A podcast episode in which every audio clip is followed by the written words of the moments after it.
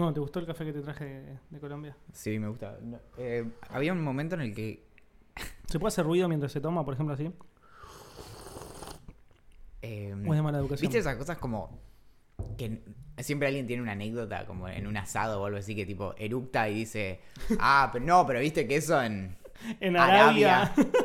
es clásica. Eh, claro, y, y eso es, es- es signo de, de buena educación porque es como que te gustó la comida. Bueno, seguro que algún tarado tiene alguna como, no, viste que si no haces ruido cuando haces... Es que no te gustó es el no café. te gusta. Bien. Claro. Bueno, entonces vas a tener que hacer ruido todo el tiempo durante el capítulo para demostrarme que te gustó. Es más, después podemos hacer como un super corte, como todas las veces que hicimos... Sí, sí. Y Perfecto. después tenemos que hacer uno con el del ex- de las De las cervezas. cervezas. Perfecto. Podemos hacer una canción, ¿viste? Que, que se hace música con No, no, no, elementos la- lo hace. Julián. Sí, no, claro. Cuando digo tenemos es, nosotros estamos en la misma habitación que Julián y él hace la canción. O, o estamos en, el mismo, en la misma habitación, pero quizás no al mismo tiempo, en dos momentos Bien, distintos. perfecto. Entonces lo dejamos al artista hacer Me su, gusta, me gusta. su música. Para, para mí, a ver, hagámoslo al mismo tiempo. Para, ¿eh? Ah, me quemé. Ah, Sí, ya me quedó un poquito el labio. no podemos más.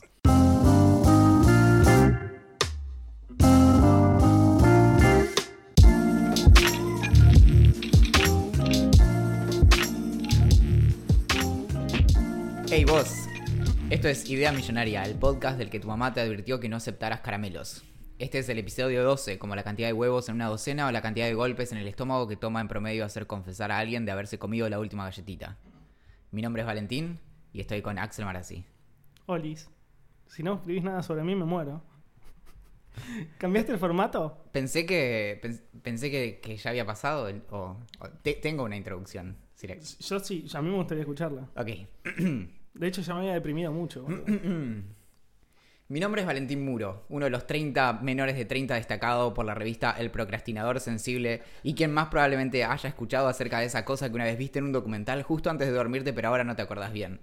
Hoy tengo el privilegio de estar acompañado por quien la prensa ha descrito como el Hugh Hefner de Verazategui, el tío rico Mac Pato pero menos rico y no tan pato, aunque las batas le quedan bien. Es el faro intelectual de esta generación, el muchacho Axel Marazzi. El faro intelectual. Creo que estoy más cercano a ser el Hugh Hefner de Verazategui que el faro intelectual. Es lo que dice la prensa. dice, yo, investigo directamente y todas las semanas trato de buscar qué, qué es lo que se ha dicho de nosotros. Perfecto, yo, yo les creo. Al menos en este caso que me dicen faro intelectual. Sí, eso no me acuerdo dónde. no, creo que fue en el cronista comercial. Ah, ¿viste? Sí, hay una columna de la semana pasada. Sí. Bueno, ¿cómo andas? ¿Tu semana? Eh, bien, me la pasé escribiendo esa introducción, así que no, no hice mucho más que eso. Bueno, escribiendo la introducción y estudiando sobre el monstruo del Leviatán. Eh, sí, así es. Estuve mm, estudiando bastante para ir a rendir y darme cuenta una vez más de que, primero, que fue mi último primer parcial de la carrera. Bien. Si todo sale bien, si todo sale bien. Qué bien. Y me di cuenta de, de que básicamente soy muy, muy malo estudiando. Es algo que es casi divertido para las personas. Muchas veces les sorprende que yo sea tan malo estudiando porque me dicen como, no, pero vos lees un montón. Sí, no lo hago de la manera que debería o lo que sea. Cuestión que eh, tuve mi parcial, no, hay que ver cómo me fue, pero no, no estoy... No, no estoy muy confiado. Igual ya a esta altura he resignado la idea de volverme, no sé, investigador del CONICET o lo que Pero sea. por ejemplo, vos usualmente estás confiado y esta vez no estás tan confiado o siempre no estás confiado. Yo siempre estoy confiado de que me va a ir muy mal. Bueno, pero en general te va bien. Me va aceptablemente. La- las, igual la vara en la carrera de filosofía está muy arriba. Es decir, un estudiante de filosofía se saca 8 y, y se, se cuestiona todo en su What? vida. Posta. Yo eh. me sacaba 8 en la, en la secundaria y estaba como para tirarme de balcón de felicidad. No, no, es, eh, te, es, es zarpado porque te das cuenta con la, con la gente que recién entra a la carrera que, que te va trastornando como tu marco de referencia. Entonces, Claro. no sé, me pasaba a mis amigos que estudian ingeniería. No, boludo, me saqué un 5, estoy re Claro. contento. Y yo decía, no, claro, un 5 es que básicamente la vez que quiero entrar me sacan. Tipo, no, no me dejan entrar en la facultad. Y, No quiero esa vara en mi vida. No, bueno, te, te, te distorsiona mucho. Pero bueno, la cuestión es que lo mejor de, de rendir exámenes es que cuando termina ya no tenés que rendirlo, porque ya lo hiciste. Así que volví a casa y dije, tengo dos latitas de la última vez que grabamos, así que no hubo más dos latitas desde la vez que grabamos. Eh, esa noche me vi la película Steve Jobs. ¿Y bien? Me sorprendió, es como un capítulo largo de The Newsroom. Bueno, bien. Sí, es que es Digo, de- al menos el guion es de ser espectacular. Y, Claro. y eh, eh, fue muy divertido eso, como en la, la mitad de la película darme cuenta de que, de que su formato es perfecto y que lo sigue al pie de la letra cuando, cuando trabaja.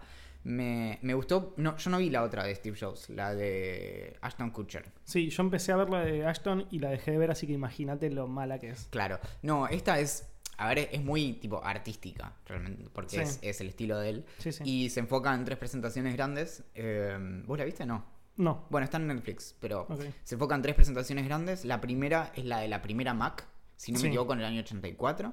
Después, en la presentación de Next, justo antes de que los compre Apple, que es en el 90 y pico, 90 y cuánto, 94. No sé, yo iba a decir 96. Eh, ah, puede ser, eh, igual, ahora lo buscamos. Y la última es cuando están por presentar la iMac. Genial. Grandes una- momentos en la historia de Steve Jobs. Una máquina hermosa, sí. Y mm, nada, tiene como sus licencias la película, pero lo que me gustó sobre todo es que eh, al enfocarse en eso, fíjate que articula como muchos aspectos de la personalidad de Jobs en momentos muy clave. Entonces vos de algún modo reconstruís cualquier cosa que pase por fuera de esas situaciones, no, no explícitamente, ¿entendés? Claro. Porque en la pantalla lo que pasa siempre son, digamos, los, los tres bloques son muy parecidos en estructura, que es como básicamente eh, la hora antes de que el presente y las conversaciones que él va teniendo y cómo se van repitiendo como ciertos patrones y demás.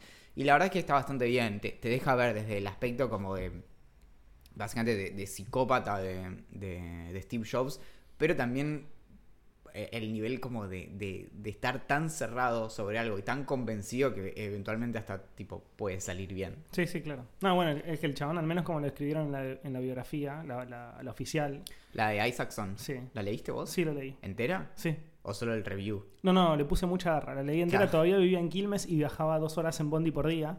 Entonces, básicamente leía todo el tiempo en el arriba del colectivo y la leí, nada, no tardé demasiado. Y lo describen como un genio absoluto, pero como una persona básicamente de mierda. O sea, bueno, no hay término medio. Es una mala persona con unas capacidades brutalmente in- increíbles. Algo que me quedé con ganas de investigar es la- lo que te muestran mucho en la, en la película, que es la relación con su hija Lisa. Sí. Que básicamente el chiste de la película en gran parte eh, es que él la rechaza. O sea, que dice como...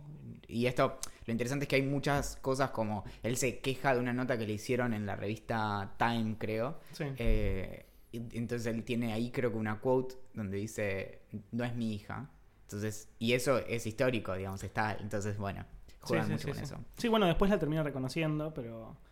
Y, y ella lo termina aceptando, como que lo termina perdonando, pero es bastante duro con, con la pobre chica. Claro. Y Digo, creciste con un papá que todo bien, es un genio, creó cosas increíbles, revolucionó el mundo en muchos aspectos, él y muchas otras personas que están atrás de él, pero era muy malo con vos. Debe ser como muy heavy, como esa dicotomía. Que todos hablen de tu, de tu padre, que en realidad es una mala persona con vos, como un genio, como una persona revolucionaria y bla, bla, bla. bueno, Pero- pero eh, más allá de incluso de la cuestión como más eh, personal, hay, hay algo que está de fondo interesante que es como el reclamo.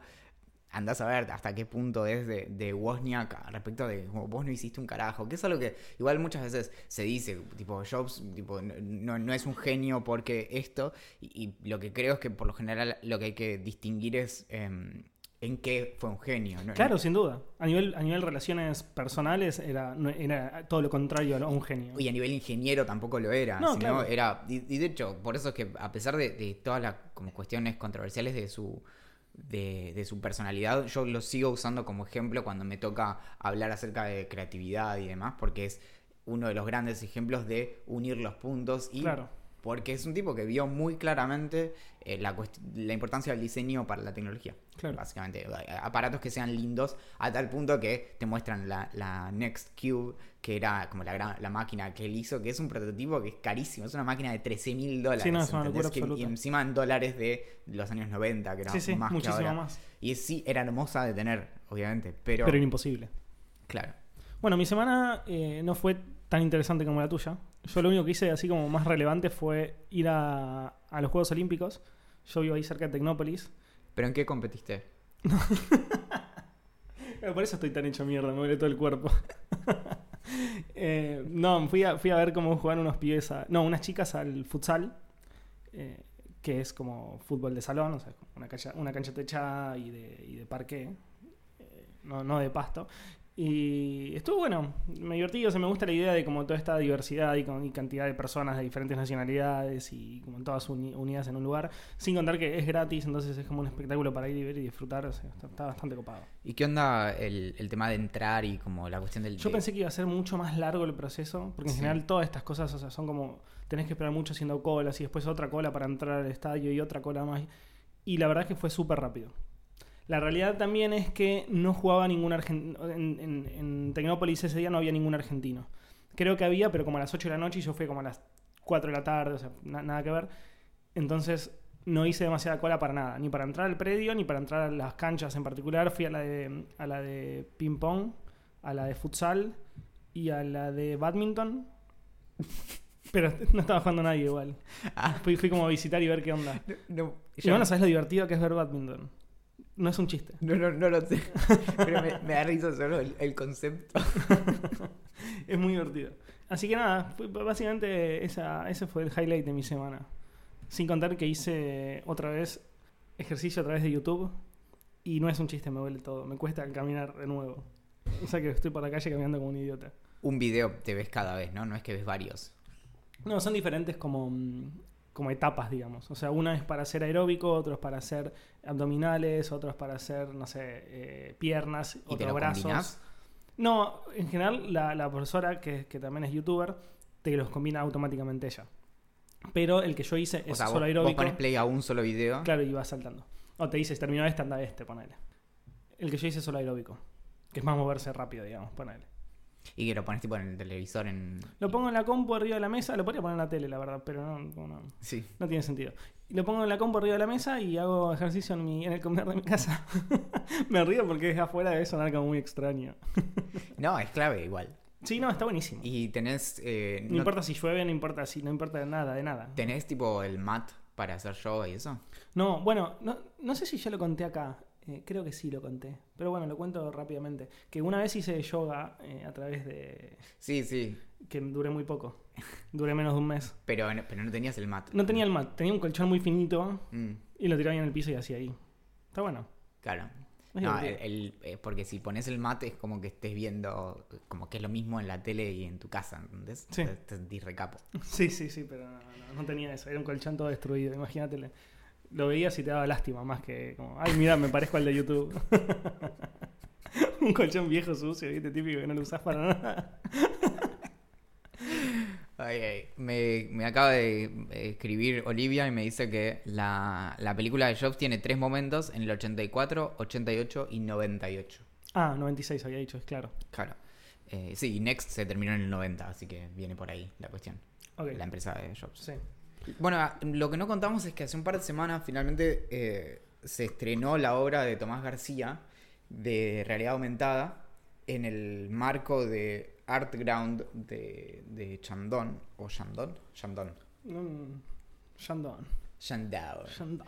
Eh, que es lo que tuvo interesante es que estuve bastante cercano a él en el desarrollo de esta idea y en realidad de las ideas en general porque eh, con Tomás solemos tener una relación de, rebote de ideas entonces es como viste esto y a los dos Tomás es una, es una persona que absorbe muchas ideas y de pronto escupe cosas completamente delirantes a partir de eso. Entonces, es como que vos sabés que si él te manda tres videitos en un mes como de cosas que vio en internet, lo siguiente es que te muestra lo que él hizo al respecto. Entonces, Tomás viene trabajando temas de realidad eh, virtual y realidad aumentada hace un año y medio más o menos, quizás más, eh, desde instalarse en su casa el, el casco de el sistema de HTC Vive con el que una vez sometimos a Axel Ahora a- lo podemos contar cuando termines de hablar de Efecto Venus. Uno de los peores momentos de mi vida. la vez que dejamos a Axel encerrado en la realidad virtual. Y, y lo- la obra que presentó ahí era tenía la- las restricciones de ser. eh, había no sé cuántos artistas, más o menos seis artistas, ocho artistas, y a cada uno le dieron una habitación de 4x4, un cubo, en donde podía exponer lo que quisiera. En el caso de Thomas, eh, decidió aprovechar esto para hacer algo de todo lo que venía aprendiendo. Que eso es clave, cuando venís trabajando con algo, a mí me pasa con la escritura, que por ahí vengo leyendo hace, de un tema hace mucho tiempo y de pronto alguien me dice como, che, ¿por qué no escribís cómo funciona tal cosa? Y yo digo, ah, bien, es mi oportunidad de, de tirar todo esto que Claro. venía guardando.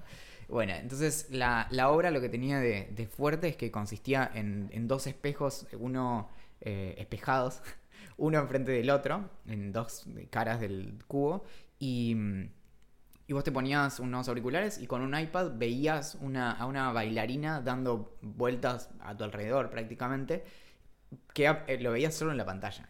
Es una locura. Entonces, obvio que yo estaba ya muy acostumbrado a la obra, entonces pierde como la, la frescura.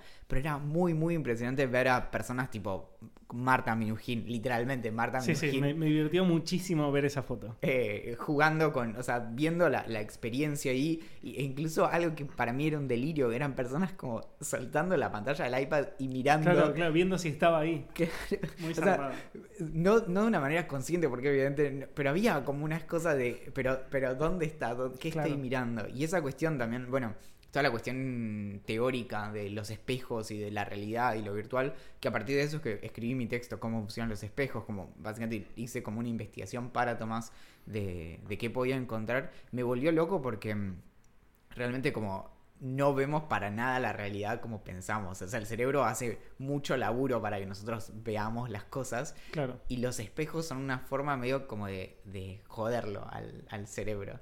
Eh, tipo, ok, va- vamos a romper esto un poquito. Entonces, por eso los efectos de espejos nos vuelven tan locos. Como vemos algo que no está, o hologramas o lo que sea.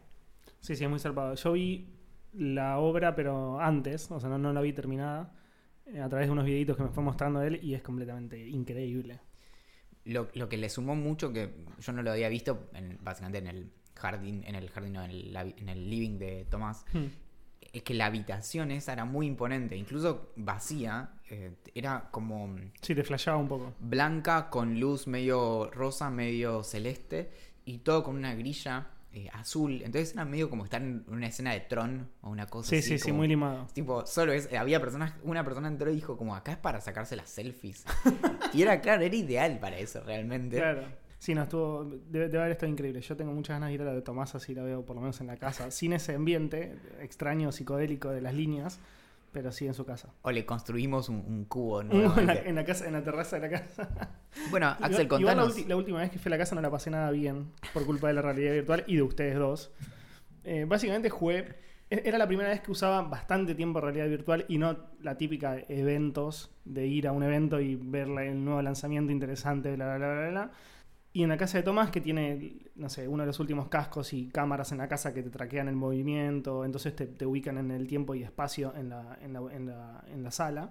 Claro, eso es, eso es importante porque los, los cascos, tipo el que usás como el de, ¿cómo se llama? El Google Cardboard y demás, Sí. solo son tu cabeza. El, el, el vibe, vos te agachás y baja tu perspectiva. Claro. Bueno, entonces tenía toda esa tecnología en mis ojos y me dicen, bueno, primero jugate al de Batman. ¿Batman cuál? El de Batman, de, Bueno, uno de Batman que tiene realidad sí, virtual, sí. que me pareció muy zarpado. Después me hace matar unos zombies, que estaba muy bueno también, con, hasta que te acostumbras. Es muy difícil el tema de los joysticks. Pero después te acostumbras al toque y está bueno. Y finalmente me dice, bueno, probá este, que para mí es el mejor. Te vas a cagar en las patas de, de susto, pero la experiencia es zarpada. Era actividad paranormal. Entonces me lo pongo y me empezó como divirtiendo bastante, o sea, porque te mueves por una mansión, entonces literalmente tenés que caminar en la habitación para ir de una puerta a la otra, te tenés que dar vuelta y demás, e ir, e ir buscando objetos para poder escapar del lugar. Pero se va poniendo muy, muy turbio, porque realmente te asusta. Lle- Llega un momento, primero que yo era de noche, obviamente, en actividad paranormal es siempre de noche porque hay monstruos y demás y te asusta más. Pero eran las 3 de la tarde. Eran las 3 de la tarde. Entonces, cuando vos te pones el casco de realidad virtual y estás tanto tiempo, aunque afuera en la realidad sea de día, eh, aunque y, adentro es de noche, como que empezás a flashear un toque que en realidad es de noche. Y a medida que pasa el tiempo y la tecnología es tan zarpada y muestra cosas tan increíbles, un poco te lo vas creyendo. O sea, yo sabía que estaba Tomás al lado mío, que me estaba guiando, que estabas vos sacándome fotos y cagándote risa. O sea, cada tanto escuchaba cómo se cagaban de risa. Pero te- tenía, o sea, como me asusté mucho, tipo grita, gritando, ¿me entendés? Es aunque sepas, tipo, racionalmente, digas como, ok, vine acá en, en el auto a las 3 de la tarde, es de día y demás, tu cerebro dice, ok, no, no me importa todo Claro. eso que decís. Bueno, tiene es algo que ver noche". con el tema de los espejos y esto que decís vos, o sea, como que va modificando un poco tu percepción. Después, y me pareció muy raro, después de reputear y cagarme todo y gritar, creo que está el video por ahí, después lo podemos subir. Eh, el video ese es muy gracioso. Cuando me saqué la- las gafas, el casco, me pareció muy raro que sea de día. Eso fue una de las cosas más limadas de todas. Claro. Como decir, uy, loco, pero qué raro, era- es de día.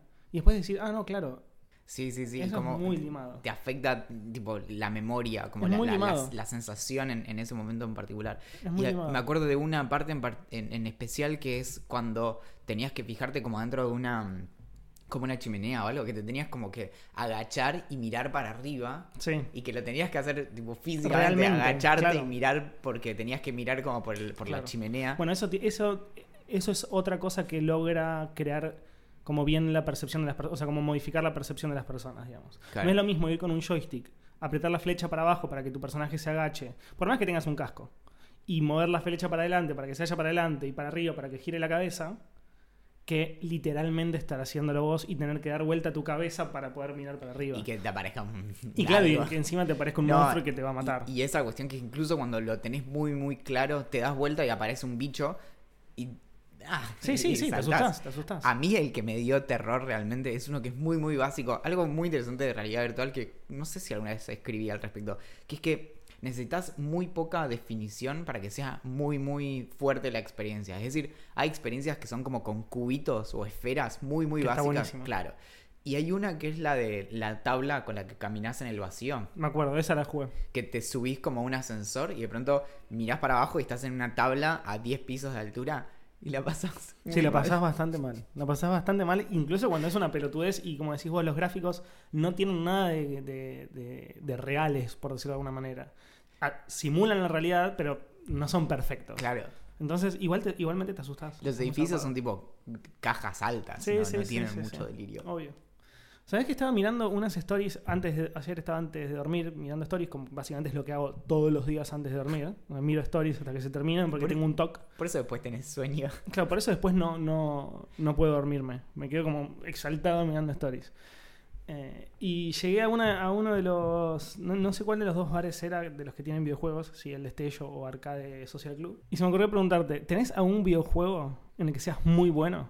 Uh, Me eh, pareció una pregunta fantástica. Sobre todo porque yo, yo sé una respuesta, obviamente. Claro, pero tienen que ser clásicos de los que Y a mí me gusta más el clásico. Igual no tengo- tampoco tengo un videojuego. No, no soy bueno en el Fortnite, por ejemplo. Claro. En absoluto.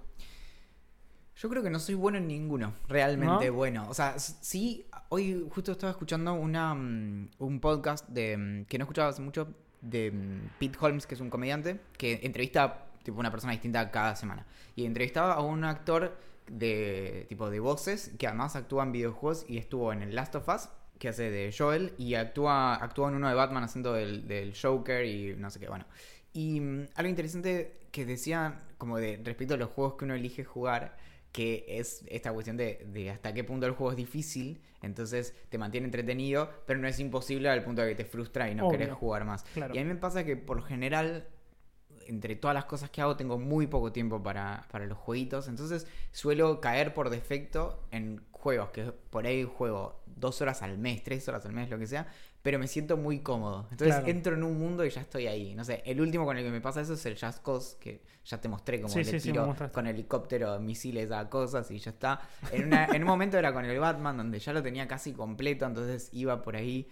Ahora quiero jugar al Spider-Man, que está muy bueno. No, no leí a nadie ni escuché a nadie que dijera que es malo. Tip- tanto que me sorprende, me da muchas ganas de jugarlo, aunque yo no tengo Play 4 ni nada. No, por eso, ¿sabes que tenemos que lograr que alguien nos lo regale o que nos lo mande o, o lo que sea? Y pero yo no tengo Play. bueno, lo terminás vos y me prestás la Play. No, cada vez que grabamos, a- grabamos, jugamos, sí. Uy, me encanta. Dale, dale, dale. Eh, pero debe- no sé cuándo está, pero si es, los juegos por ejemplo cuando salen están cerca de 70 dólares, que hoy Sí. por hoy son más o menos... ¿para qué? 250 mil pesos, un departamento. No, un, poco, 100, 180, ponele. Eh, sí, sí, sí, sí. Sí, están caros los juegos. Y mm, bueno, pero es que son mundos en donde te da ganas de meterte y, y pasear y Claro. fijarte qué onda. Bueno, una de las cosas y- que más me gustaría del Spider-Man es como andar por, por Nueva York tirando como la tela de araña y colgado de edificios, digamos. O sea, como lo único que hacer es pasear por los edificios. No pegarle a nadie, no, no, re- no resolver ninguna quest, pasear. Claro, el, los de Batman, Batman tuvo cuatro juegos grandes en los últimos años. Hay tres que los hizo el mismo estudio, que es Rockstar, y el, otro lo hizo un estudio, no sé, cualquiera, pero que no está tan bueno. Pero lo que más lo, lo distingue es esto de que son de mundo abierto y que puedes pasear. Ciudad Gótica está muy basada en Nueva York. Y de hecho, Gotham es el apellido, el apellido, no, el sobrenombre de, de Nueva York de verdad. Pero no, no tiene lugares reales. Y en el Spider-Man salió, creo que el meme ese de un pibe que está jugando al Spider-Man, mira por la ventana y es el Es mismo muy zarpado. edificio, Sí, sí, así. lo vi, lo vi. lo vi. Sí, sí. Bueno, yo, yo creo que soy bastante bueno. No soy buenísimo, buenísimo, buenísimo. Porque viste que siempre después surge alguien que te dice, no, yo hago 200 mil millones de puntos. Bueno, yo no, yo no. Pero al Wonder Boy, que es sin duda uno de los mejores juegos de la historia de la humanidad. ¿Ese es en el que Mayra te gana? No, ese es el que yo le gané a Mayra. Uh, bueno, El tema lo sacaste vos. Yo no, yo no quería decirlo, pero vos vos me preguntaste y yo tengo que responder. no sé, yo me- acuerdo un- una vez que fuimos al destello con vos, creo, y que vino súper contenta de que había llegado como a estar primera, Claro, y yo después fui y... pero que no había sacado ninguna foto. Y yo le dije como, disculpame, no, no te lo puedo tomar, como no. Ah, bueno, Eh, entonces quizás me ganó y no lo pudimos comprobar. Si es así, obviamente Es le que creo. tampoco sabes como el, el- con cuántos ¿Con puntos cuánto? lo hizo. Sí, Claro. sí, es como, mirá mamá sin manos, es Sí, el sí, equivalente. Como si sos el mejor, sacas una foto, como, no sé. Soy muy bueno al Wonder Boy. Y estoy orgullosísimo de eso. Tendría que hacerme una remera, tipo, soy muy bueno al Wonder Boy. Eh, sí, tenemos ya una lista de remeras que tenemos que hacer. Bueno, algún día lo vamos a hacer. Tenemos que hacer algún canje con alguien que haga remeras. Uy, sí, oh, es very difficult. Te juro que no fue intencional esto. Muy bien. Bueno, esta semana tenemos un montón de correos. Sí, no sé si querés ver algunos. Obvio, dale. Eh, los correos nos llegan a gerencia.ideamillonaria.com, que es la mejor forma de llegarle a la gerencia. Bien, nos escribe Agustín y nos cuenta que le gusta el, el enfoque de nuestros capítulos, que ya escuchó todos, y que cuando escucha mis presentaciones se ríe solo en la calle, perdón por eso. Y nos preguntaba qué, nos, qué opinamos de la... no, un montón de cosas, pero la neutralidad, neutralidad en la red, a lo que vamos a decir que está buenísima. Eh, sobre los iPhones y Android, Está buenísimo. que está, está bueno, está re bueno que el, que el celular pueda hacer un montón de cosas. Y mm, nos sugiere mirar el proyecto eh, de la NASA Home and City, que no Yo conocemos. Yo no lo conozco, pero lo voy a chequear. Y nos pregunta si algún día puede sacarse una foto con nosotros. Yo no tengo ningún problema. Sí, yo tampoco. Creo que so- nosotros tenemos más ganas de sacarnos fotos con gente que la gente con nosotros. Y eso en general ha sido un problema. Eh, nos escriben también varias personas. Fernando nos escribe y nos cuenta que existe una app para, para reconocer pájaros, que es lo mismo que, que Ricardo Sí, eh, nos había dicho también por, por Twitter. sí. Y Ignacio Carrique nos, nos sugirió algo que tuiteamos hoy, que era respecto de los dos en la Edad Media, nuestras chances de supervivencia. Nulas. que lo, lo- eh, sí, que es, es un corto acerca de lo que le pasa a dos soldados que no están en la Edad Media, es- parece más tipo guerras. eh, Civil. sí, aunque no se ponía un casco, creo. Ahora no me acuerdo. Bueno, no sé, en alguna guerra que no es de la semana pasada. ¿Y de qué es el video? El, ah, ¿no lo viste? Vi una parte, pero para que lo cuentes. Bueno, lo cuento. Básicamente son dos soldados que están en el medio, en el final de, de una batalla y están todos muertos. Entonces los vencedores están pasando por ahí tratando de aniquilar a todos. Y uno agarra y se empieza a tirar pedos. Y el otro se empieza a cagar de risa. Y entonces, básicamente, queda como, claro, Axel y Valen, sí. Terrible. Bueno, también tenemos un montón de. ¿Quedan más mails? Eh, sí, nos, nos hablan acá que eh, Nicolás nos cuenta que también es muy fanático del gin tonic y que tiene 20 marcas distintas de ginebras y que está todo el tiempo pensando en nuevas formas de preparar ricos gin tonics. Nada, admiración y, y respeto a ese chico. Le interesaba particularmente conocer la relación de Axel con el gin tonic. No, amor profundo, básicamente. Tengo que desarrollarme. Sí, sí. Más, más que amor profundo no se puede, ¿no? O se puede algo. Si se puede más, eso. Y dice que aunque es un poco más grande que nosotros, cree que se- nos llevaríamos muy bien. A lo que podemos responder es que un gin tonic no se le niega a nadie. Bueno, ¿querés que te cuente las, las preguntas que nos hicieron a través de Instagram? eh, dale. Bueno, son varias. Primero, ¿se sigue usa- usando la mini pimer o es solo decoración? Yo digo, yo tengo dos cosas primero. Uno, quiero muchísimo una mini pimer porque tengo muchas ganas de hacer hummus. Porque desde que te conocí empecé a querer mucho el hummus también. No tanto como el gin tonic, pero lo quiero no, no mucho. tanto cuando me conociste a mí, sino a la campeona mundial de Wonder De- Boy. de, de, hum- de humus, pensé que ibas a decir, que es Mai. Eh, así que quiero una mini primer para poder hacer humus. Pero al mismo tiempo siento que cuando la compre, la voy a usar real 15 veces y no la voy a usar nunca más. Yo creo que no. Que mm, me encanta cuando, cuando puedo decir en seco, como todo lo que dijiste está mal. Está mal, claro. Sí, es, es bueno. Eh, porque hay, hay cosas que compras así. Por ejemplo, yo tengo una aspiradora robot. Sí, yo, yo re- me re, re quiero una aspiradora robot. Bien, la uso solo cuando quiero mostrarle a mis Alguien. amigos, tipo, mira, tengo una aspiradora robot. Eh, obviamente he, he sufrido comentarios desagradables respecto de, de no usas nunca la aspiradora robot con la que tanto exististe. Te la compraste Pero al bueno, repedo. con la mini pimer es distinto, porque realmente la puedes usar para casi cualquier cosa. Es como, ok, me quiero lavar los dientes, ok, pasta de dientes, mini pimer. ¿Qué con razón te falta la mitad de la cara? O sea, usás todo el tiempo la, la máscara de Batman. bueno, igual la parte de Batman justo se ve la de abajo, así que no, no cuenta Y eso. así con todo, bueno, sí, no sé, me, me tengo que peinar, ok, mini pimer. Eh, pero no, de verdad, la usas un montón. ¿Cuánto hay que pagar para que haya unidad millonaria todos los días? A ver, eh, es una pregunta muy difícil porque primero nos encantaría poder trabajar de esto, pero es prácticamente imposible porque ne- necesitaríamos mínimo dos sueldos. Pero pará, No, es no. una pregunta, es una pregunta Es una pregunta, es una pregunta ¿Cuánto genuina. es? Porque por ahí es como, poner un número. Axel, no me importan tus excusas, poneme un número. Ok, ¿cuán- ¿cuánto, cuánto, ¿Cuánto necesitarías de sueldo mensual para poder vivir más o menos bien y de idea millonaria? Ahora no, te voy a cambiar la, de la pregunta. Si nosotros tenemos básicamente algo así como 50 mil pesos por mes de Sí. idea millonaria, Sí. ¿lo grabamos todos los días? Eh, yo creo que haría falta tipo 10 lucas más. Ojo. ¿Sabes por qué? Porque lo único, casi lo único que podríamos hacer es idea millonaria, más Eh, alguna. no, yo estaba contando con que no sea eso, ¿entendés? Con que sea solo todos los días, pero podés meter alguna otra actividad. Claro, bueno, por eso. Sí, sí. Vos podés dedicarte a tu carrera de atleta. A nadar, ¿no? A la tarde podrías eh, eh, dedicarte a esas Eh, cosas. Yo creo que sí, bueno, entonces si, si tuviera tiempo para hacer algunas otras colaboraciones y demás, esto se puso muy serio, muy rápido. Pero pará, arran- grabamos temprano, no sé. Vos, vos problema con, con que sea temprano no tenés. Así que No. grabamos poner de 8 a 9. Tendría que estar preparado el día anterior la producción. Sí. Ah, Ponele una hora de producción, una hora de grabación, Sí. una hora y media de edición, porque es tiempo real más lo que tarda en borrar cosas y demás. Una hora y media de que yo escriba el párrafo que se sube a redes sociales. O sea, para allá tenemos una de producción, una de grabación, una y media de edición, tenemos tres horas y media. Ponele cinco horas con lo tuyo, que es mucho, me parece, me estás choreando, pero no Sí, importa. Bueno, ponele cinco horas en total, por Sí. día. Arrancás a las 8, a, las, a la 1 tiene que estar el capítulo subido a todos lados. Y 50, sí, porque me, quedan un- me queda medio día para poder colaborar con otros, Para hacer- otras claro, cosas. sí. Sí, 50 lucas. Eh, para, para Igual, ser ¿quién carajo influencer. va a pagar? para Por ser favor. influencer de redes sociales. Bueno, pero si 50 personas ponen mil pesos por mes, Mil pesos es un montón para un 100 podcast. Ni en personas ponen, ponen 500 por mes. 50 mil personas ponen un peso por mes. Eso Ah, sí, ahí me encantó. Sí, es, que es hermosa. La matemática, yo te digo, es- tiene, hay como belleza en los números, ¿no? sí, sobre todo cuando son relacionadas a la guita. Para 100 mil personas ponen 50 centavos por mes Me encanta. y escala, ¿eh? Obvio, claro. 200. No terminamos nunca.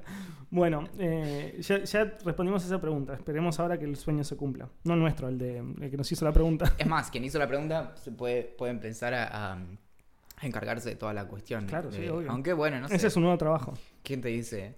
Por ahí ponemos un Patreon y tenemos una sorpresa. Ojo. Como que nos No lo, habíamos, no lo habíamos pensado, pero.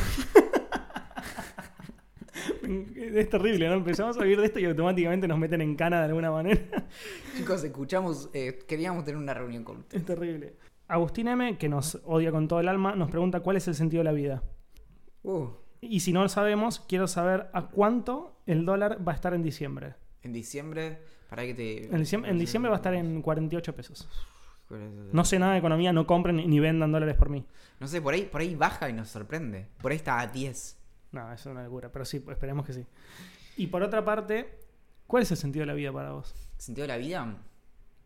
¿Fuera de joda? Yo, te- yo tengo mi respuesta preparada ya fuera de joda. Sí, ya sé cuál es tu respuesta. No y- creo. Ah, ok.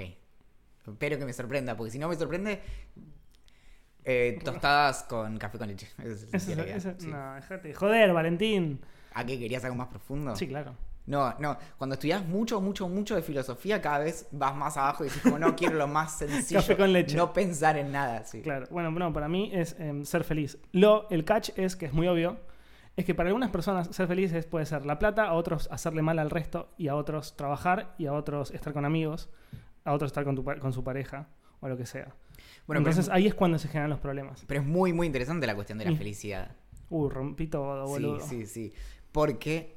Porque, eh, viste, con todo esto de, de medir índices de, de felicidad y eso, hay lugares en donde hay, hay como poca libertad, pero la gente dice de sí misma ser feliz. Entonces, es, es Claro. loco, como dónde está. Sí, sí, sí, sí. Eh, no sé si viste la película The Room Sí, claro. eh, o Room. Peliculón. La que está encerrada, la chica. Sí, Sí, con el yo no la vi, pero obviamente que leí al respecto, así que puedo. o sea, vamos a, a partir de a ahora. opinar de a una- partir de ahora vamos a hacer de cuenta como que vi la película. Así es Entonces, Valentín. Se, le- se cae, se cae el mito. Se cae en vivo, en idea millonaria. Eh, la- eso mismo, podés ser feliz eh, con una fantasía de la realidad. Sí, pero lo que pasa es que yo no quiero llevar todo tan al extremo o debatir lo tan complejo. Es más, de manera sincera, que las personas hagan lo que les hace bien. Y nada más, el tema es que muchas veces lo que le hace bien a una persona a vos te puede ser muy llamativo o incluso ir en contra de lo que vos pensás y ahí es cuando se generan los problemas. Bueno, y de ahí está la cuestión de el dinero no es todo, pero cómo ayuda, ¿no? Exacto. Eh, y no, pero creo que hay otra cuestión que es si no tenés como contraste con la felicidad, Sí. ¿podés disfrutar la felicidad? O sea, si en algún momento no la No, no, está mal, claro. está- bueno, la, la típica de si, si no sufriste, podés realmente ser feliz, o si no, no sufriste de dolor, sino de, de alguna situación de la vida, o, de- o- o dolor, no quiero, quiero decir que no es no físico, eh, sufrimiento como más eh, Claro, de, de la muerte de una persona, o de, o de una separación, o... yo no creo en la como glorificación del, No, no, no, del, del sufrimiento, que es tipo básicamente discurso judeocristiano, como está bueno pasarla mal. No, no está bueno pasarla mal Para por nada, definición, para porque nada. es lo opuesto de pasarla bien. Pero sí hay algo ta- también con, con las personas que tienen todo por ahí muy, muy resuelto, que es el asunto de como por qué las personas ricas son infelices o Claro. lo que sea. Bueno, porque necesitas algo ahí. Qué Sí. difícil, ¿no? Al final era re complicado. Era más fácil si no hacíamos ese clic evolutivo a partir del que nos empezamos a preguntar como cuál es el sentido de la vida y simplemente decíamos como, ah, mira, un pajarito. Qué lindo el cielo. Sí. es verde para que mis ojos estén más tranquilos. Sigamos adelante. Claro. ¿Qué pasó con los vecinos cogedores furiosos de Axel? No los escuché más. Así que creo que no se separaron porque los seguí viendo en el ascensor.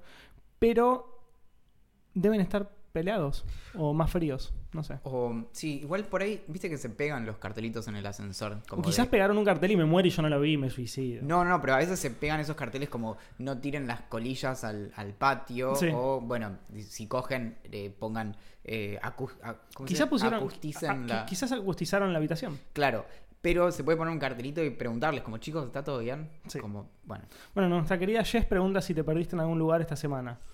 No. Yo no. creo que no. En el estudio. Me sí, sí. Te perdiste Me- me- profundamente Me, en perdí de lo que sucedía en la vida real. Algo que nos va a hacer muy felices que nos dicen que solamente nos escribieron para avisarnos, no es una pregunta, sino eh, nos informan que nuestro podcast cada vez se escucha mejor, que se nota mucho el laburo, lo cual nos hace feliz de verdad porque estamos probando nuevos setups constantemente. sí, de todas las semanas. Igual creo que es que mejoramos nuestra voz. Yo te escucho Sí, mejor. sí, yo sabés que siento que estamos mejor, somos más locutores. ¿Tendremos un título y no lo sabemos? Sí, bueno, algo que me fascina es que viste que en las radios sí o sí tenés que tener una persona por guardia que tenga título de locutor. Ah, no sabía, ¿en serio? Bueno, esa es esa cosa que te cuentan y andás a ver, tipo, claro, anda a chequearlo, pero cuando lo escuché dije como, ah, wow. Mira. Mira que... Bueno, y la última, pero no- nos lo hicieron bastante. Eh, no solamente esta semana, ¿para cuándo un live? Eh, es, a mí me cuesta mucho desvirtualizar, la verdad. Eh, pero no, porque, no porque sea vergonzoso y nada, al contrario, la verdad que, me- tipo, no soy para nada vergonzoso. o sí, ¿no? No sé, ¿soy vergonzoso, Valentín? Sos re vergonzoso. el chaval no se conocía. Cuando, cuando- cada vez cuando tengo que describir, Sí. digo, tipo, Axel, como de- en mi lista de cinco adjetivos, digo, no, es que no es, no es vergonzoso, es como, es extraña, tu, es- tenés una timidez muy Axel, es como muy especial porque podés ser como, tipo, ¿cómo se dice? Cara rota, ¿no? Extrovertido. de- claro, pero, pero al mismo tiempo hay algo que... Claro, Lo que, sí me, lo que sí siento que me pasa es que me cuesta mucho entrar en confianza. Una vez que entro en confianza, nada, me pongo en culo. Pero, Claro. no literal, pero nada. eh, a ese nivel. Pero hasta que entra confianza como cuesta bastante. Entonces, no sé, me, me- me da como cosa. Pero sí, no, vamos a hacerlo en algún momento. Nada, hay proyectos para hacerlo. Yo creo que tendremos que hacer una convocatoria y que eh, a partir de que haya cierto número de gente, nos- de personas, nosotros caemos. Cosa que no esté vacío. Entonces, ponemos, Claro. ponemos la fecha, ponemos todo, no sé qué. Y si no llega a haber 20 personas, ni siquiera aparecemos. Perfecto, me parece Bueno, entonces, porque es cosa de no volver a casa y decir, bueno, no, no vino nadie. No, me muero. Si eso llega a pasar, no, me- No vino ni Axel. Bueno, fue una, una, una semana bastante chota para Google porque se conoció que hackearon Google Plus. Hay un error en, un bug en la, en las API y bla, bla, bla, todo esto. La cosa es que había 500.000 personas que, que estaban expuestas a que sus datos privados sean visualizados por gente que no tenía acceso. Y cuando el Washington Post lo informó, curiosamente Google anunció el cierre de Google Plus y como nada, un proyecto para, para permitir a las personas que cuiden mucho más sus datos, elegir qué opción brindar, darle a Gu- qué información darle a Google y qué no, y como todo un, quilombo bárbaro. Pero, pero fue a propósito que, o sea, dijeron fue por el hack o técnicamente no lo dijeron. No, no fue por eso, pero sí fue por eso. O sea, no, no es explícito, pero sí. El tema es que lo que, lo que a mí más me, me preocupó es que no, no es que hackearan una compañía, porque todas las compañías van a ser hackeadas, tengan o no nuestros datos.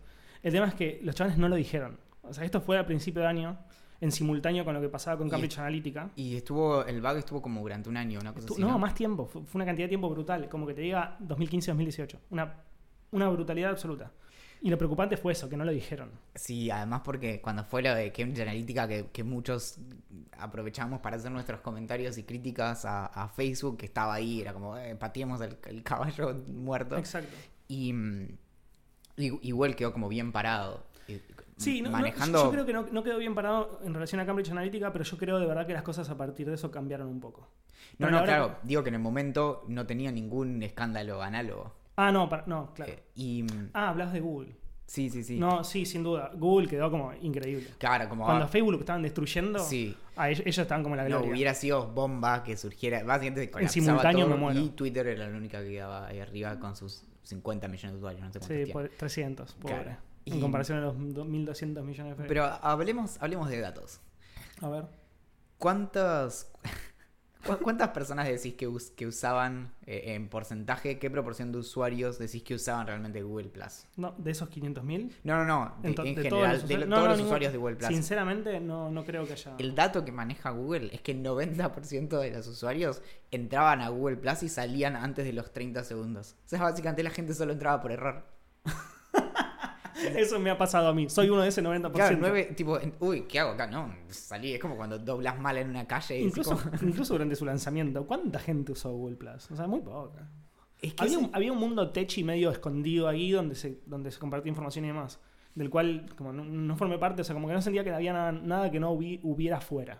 Bueno, a mí me pasa que algunas apps que me gusta usar solo porque me gusta sentirme especial. A mí me cuesta sentirme especial, entonces agarro y me sumo a betas de apps y digo como, bueno, al menos voy a ser de la gente que puede tener el placer de usar apps que funcionan muy mal, pero que somos muy pocos la que lo usamos. Entonces, por ejemplo, estoy en el beta de Pocket, que es una de las mejores apps del mundo. Sin duda. Y mm, Google, como en su pequeño jardín cerrado, lo que tiene es que eh, las, vos podés manejar las, todas las comunidades estas desde Google Plus. Entonces, por ejemplo, para sumarte a cosas tenés que usarlo ahí. Y ahí se postean las cosas. Sí. Y ahora, de hecho, solamente va a ser como corporativo. Sí, ¿no? ahora Una solamente es así. empresarial. Pero bueno, también Google esta semana presentó cositas nuevas, ¿o no? Sí, presenté bastantes dispositivos. Está el, El- Pixel y el, el Pixel 3 y el Pixel 3 XL, Excel. El, el teléfono más filtrado en la historia de los teléfonos. Básicamente, No había nada nuevo. no había nada nuevo. Eso me parece bueno. Ahí tenés como. Hay mucha gente que se queja de la no de la privacidad, de cómo Apple cuida su, información y, las filtraciones y la cantidad como de, reglas que hay dentro de la empresa para los mismos empleados. O sea, como yo puedo entrar a un edificio, pero no puedo entrar a otro, eh, si sos empleado de, de- de Apple. Y ahí te das cuenta de la importancia que tiene eso. ¿Qué sentido hay hacer un evento a nivel mundial donde invitas gente, donde viajan personas, donde hay millones de personas viendo, millones no, hay, hay muchísimas personas viéndote a través de presentaciones live en YouTube y demás, cuando ya sabes todo lo que tiene el dispositivo? Está bien, yo lo vi porque yo laburo de esto y porque quería ver si había algo nuevo y demás. No había. O sea, es como, Claro. no, no tiene ningún sentido. Sí presentaron otras cosas que eran que, que- que una tablet y, un, y el Google Home Hub, que es una especie de hub para controlar la casa inteligente. Sí, que eh, tiene, tiene, tiene cosas interesantes ese. Porque no es. Es loco, pero Google había presentado como su, su- ¿cómo se llama? su plataforma para, para hacer tipo pantallas de su asistente en la casa. Pero su asistente funciona con un sistema distinto que el que, el, que, el que usan los demás y es mucho más barato. Los otros Claro. arrancaban en 200 dólares, este arranca en 150. Respecto de los secretos, a mí, por suerte, eh, en algún momento me tocó estar en la oficina, en, en el main campus de, de Google en Mountain View, en Sí. California. Y Me estuve- encantaría estar ahí. y estuve en las de en las de Nueva York también. Y algo muy interesante es eso, como cuando vos digamos, tenés acceso a distintas zonas y me pasó que terminé en otra oficina que queda en Sunnyvale, que queda ahí cerca, que era como más de infraestructura, Hmm. y ahí tenés partes en las que entre los propios empleados no se pueden comentar mucho. Sobre todo el equipo de Android tenía cosas respecto a nuevos dispositivos Claro. y que en ese momento no me acuerdo cuál era el nuevo, no sé si había Pixel todavía o si era algún Nexus o qué. Y, o sea que las reglas están. El tema es que por ahí no son tan, tan severos ahí calculándolo. Pero volviendo a lo, de, a lo de meterse en nuestras casas, Sí. que le están apostando muchísimo a eso, que es, bueno, meter un aparatito en tu casa con el que puedas hablar. Y leí esta semana algo muy interesante que es como que ha- hay familias en donde, a pesar de las preocupaciones como por privacidad de estos aparatos y de, sobre todo, cuidar, no sé, niños, los aparatos estos permiten a, las- a las familias reducir el tiempo de las pantallas.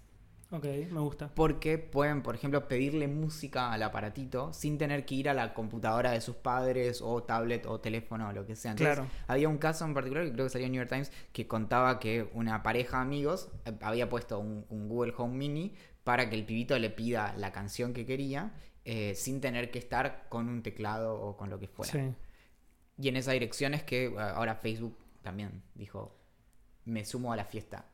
Sí, es medio raro lo de, lo de Facebook, porque el gran, como, la gran crítica que surgió a partir de todo esto es como, vos le darías, la, bueno, el titular del Washington Post o el Journal, no me acuerdo cuál de los dos fue, fue como brutal, digamos. Como Facebook lanzó nuevos dispositivos para no sé qué, incluso para, o, o quién confía en Facebook todavía, como algo así, viste, como muy duro. Y es medio complicado porque la cámara esta hasta, hasta sigue tu movimiento, ¿me entendés? O sea, vos estás en la cocina hablando con una persona con- a través de Messenger, videollamada, lo que sea, y la camarita te sigue, ¿me- o sea, y como empieza a, tener una cantidad de información sobre vos muy, muy zarpada y demás. Ojo, yo sinceramente creo que en Facebook cambiaron las cosas. Cuando vos entras a la página de Portal, hay una pestaña, es tipo como que te digo, Home, eh, no sé, características y privacy. Claro, ¿Por qué no somos la NSA? claro. Entonces yo creo sinceramente que cambiaron las cosas, pero no sé si al momento, a tan poco tiempo después del hack, viste, El, el- el portal este estaba preparado hace muchos meses. Claro. Se iba a lanzar más cerca del principio de año. En el medio de todo esto no lo podían hacer. Y tiene varias cosas en esa dirección. Pero no lo lanzaron porque el quilombo de Cambridge Analytica. Exacto, no, a eso O sea, voy. es, es brutal. Pero eh, tiene cosas, por ejemplo, la- todo el manejo, esto de que te sigue en tu casa y vos le indicás a quiénes querés que aparezcan en la, en la imagen. Lo que tiene es una cámara de muy buena resolución que lo va como eh, recortando en la imagen. No es que se mueve físicamente, sino que elige que te muestra y tiene un, un ángulo abierto de la cámara. Y mm, lo que tiene es que todo esto lo procesa en el aparato, no en Facebook, justamente para eso. Lo que ellos hay que ver cuando tratan de hackearlo y demás qué pasa, pero supuestamente se, eh, se encripta la llamada desde el aparato hacia, o sea, es punto a punto, Sí, y nunca, digamos, desde Facebook nunca pueden ver lo que esté ahí. Sin embargo, te viene con una tapita. Entonces decís como, bueno, claro. Bueno, yo creo que eso es para, es para la hinchada, ¿me Claro. entendés? Entonces, es como, es para dejarte tranquilo. claro, taparle la camarita si no estás usándolo, si querés. El aparato de Google no tiene camarita directamente. No. Y ellos dicen, bueno, porque queremos, no queremos que te sientas espiado, pero al mismo tiempo es porque querían hacer un aparato que fuera muy, muy, muy barato. Claro. Entonces, por eso, el, de hecho, el, el- el aparato, si bien tiene una pantalla, eh, es técnicamente mucho más parecido a un Chromecast, en que es algo muy, muy sencillo y muy barato, que un teléfono, que un celular. claro. Y tiene una pantallita muy chiquita. Bueno. Sí, sí, es medio jodido. Qui- Quizás en muchos casos es más fácil para la gente que es más cercana a la tecnología, que entiende lo que es la seguridad punto a punto o la comunicación punto a punto, o la encriptación punto a punto, bien dicho. Que nosotros sabemos que eso técnicamente, al menos por ahora, no se puede romper, que las empresas, eh, como los dueños de WhatsApp, no pueden ver nuestras conversaciones, no pueden ver lo que yo estoy hablando con vos o las fotos que te mando. Entonces, pero, pero no para las personas. Para las personas que no están tan relacionadas con la, con la tecnología, que se quedaron con Cambridge Analytica, que se quedan con los, más los titulares de, hacks a Facebook y a, y a millones de personas, y, o, a, o a Google y a, millones, y a- o a cientos de miles de personas, es muy difícil separar esto de cuidaron tan poco mi información con esto, pero sí lo van a hacer con esto, porque tiene encriptación punto a punto. Yo, yo sé que no me van a espiar, pero ¿cómo, cómo le haces entender a la gente, entre comillas, que normal o gente que no, no está leyendo todo el tiempo sobre esto? El, el problema se reduce a un problema muy clásico, si querés, que es el problema de la confianza. Es, es un problema, digamos, incluso filosóficamente clásico, que es Sí. como, cómo puedo confiar en mi vecino. Ve- vengo a todo esto porque básicamente pasé los últimos 10 días leyendo a Hobbes y cómo se da el, el contrato social y cómo es que básicamente no nos matamos entre nosotros todo el tiempo. Entonces, en gran parte la cuestión de, de la confianza es, bueno, confío en que si alguien hace algo malo, un tercero va a venir y se va a encargar, la policía, el Estado, quien sea. Y entonces algo muy divertido que Hobbes en medio de esto dice, bueno, incluso cuando no- nosotros ya vivimos en, un- en una, eh, en, en una sociedad y demás, cerrás la, la puerta con llave. Entonces, de algún modo vos entras al edificio, ¿no? Y te, te encontrás con el vecino de, de tu mismo piso y decís como, hola, ¿cómo va? No sé qué. Y lo saludás, cerrás y cerrás la puerta con llave. Entonces Claro. un poco es como, confío en vos, Pero no tanto. Claro. Y el- lo que se quiebra con esto es que el, cuando, por ejemplo, el, el aparato de Amazon, Alexa, hace cuánto habrá sido, unos meses, que terminó grabando una conversación y mandándola por mail Axel. O Sí, es sea, una locura, es una locura absoluta. básicamente una pareja estaba charlando acerca de cambiar su piso y de pronto le suena el teléfono y un amigo del trabajo de no sé dónde le dice, che, tipo, tu Alexa me acaba de mandar un mail con una conversación de ustedes Esos, acerca... esos errores hacen que se rompa todo tipo de confianza con alguien. O con algo, con una empresa en este caso. Pero incluso si, si trascendés la cuestión de la, de la empresa y lo pensás como si fuera un amigo, es confianza en un amigo hasta que una vez, no sé, le contás algo que decís como es muy, muy delicado este tema, no sé. Y va y se lo cuenta a alguien. no, no, sí, ya sí, sí. está, se Sí, rompe. no, no, no vas a confiar. Y, y cómo, cómo la forma en que un amigo recupera tu confianza, ¿cómo la recupera una empresa, ¿entendés? Es, es muy, muy difícil. Y más cuando pensás en que es un maldito micrófono en el medio de tu casa. Y en este caso Es una que- cámara. Es que es bastante heavy. Digo, si, si- si te lo pones a pensar, llega un momento que dejas de confiar en absoluto. Si tratás de racionalizarlo, decir, bueno, voy a poner una cámara acá, voy a poner un micrófono allá, voy a poner otro en la pieza y así, o, no- o parlantes inteligentes que se comunican con ese, con ese dispositivo principal. Y vos decís, bueno, no, esto si se llega a romper de una forma, la seguridad que tiene se rompe y me ven pelotas. A mí lo que, lo que me atrae mucho es que esto eventualmente, el- como la clave de- detrás de todos estos aparatos de Internet de las cosas, es que tenés aparatitos muy baratos, muy tontos en tu casa que se conectan de forma muy rápida con, no sé, el servidor de Google, de Facebook, de Amazon, de quien sea, y la información se procesa ahí. Entonces yo le pido algo a mi, al, Google Home y la información la, la busca en un servidor o lo que sea. Lo que me atrae es la idea de que eventualmente estos aparatos puedan ser tan potentes que el, el poder esté ahí en el propio aparato y no tenga que llamar a Google, pasarle data o lo Claro. que sea. Sería mucho más caro y en este Sí. caso, si vos lo desarmás es muy muy básico. Tiene como una plaquita y un micrófono y eso es todo, y una conexión a internet. Claro. Entonces, eh, porque es muy cómodo realmente. A mí me atrae, me da mucha vergüenza decirlo. Espero que nadie escuche este podcast, pero a mí me atrae mucho tener, te lo dije en su momento, el, el Home Hub de Google, que le, no sé, le preguntas una, una receta a mí que cocino. Me encanta la idea de, de pedirle una receta y que me muestre en la, en la pantallita como, bueno, tenés que usar eh, dos huevos y un poco de harina. Bueno, aunque no lo creas, porque esta vez se pasó increíblemente rápido, no tenemos más tiempo. Oh, no, Para no. las- lo- el tema es que me qued- nos quedaron afuera investigaciones muy zarpadas. Así es. Si querés comentarlas y vemos, vemos si entran en el próximo. Y veremos, sí, todo depende de... ah, hubo mucho interés en Pastradamus. Sí, claro. Eh, Yo creo que eh, Pastradamus tiene más potencial de crecimiento que cualquier tipo de podcast o producto que hagamos nosotros. ¿Vos te imaginás que salga como... ¿Viste cuando tenés una serie y sale como... Bueno, la de Breaking Bad, que salió eh, Better Call Sí, Saul? Better, Better Call Saul. Eh, ¿Cómo se llama? Spin-off. Sí. Claro, un spin-off. Imagínate un spin-off de, de idea haciendo horóscopos de cosas. Pero bueno, no tenemos más tiempo, así que va a quedar afuera la sección de Chernobyl Gourmet. Cinco recetas con ingredientes que brillan en la oscuridad que tenés que probar esta primavera. Parece que realmente se pone. Eh, y la verdadera razón por la que la gente que te cae más o menos mal sube pelotudeces a Facebook. Suben. ¿Y cuál es la probabilidad de que nos crucemos con alguien que nos cae mal apenas lo borramos de Facebook? Bueno, mi nombre es Axel Marazzi. Mi nombre es Valentín Muro, me encuentran en todas las redes sociales como Valentín Muro. Y mm, mi sugerencia para esta semana es que se suscriban al newsletter de Axel, que está en observando.net y, y la van a pasar muy bien. Y si tienen tiempo, se pueden suscribir a cómo funcionan las cosas, que es donde... eh, no importa, suscríbanse al newsletter de, de observando.net.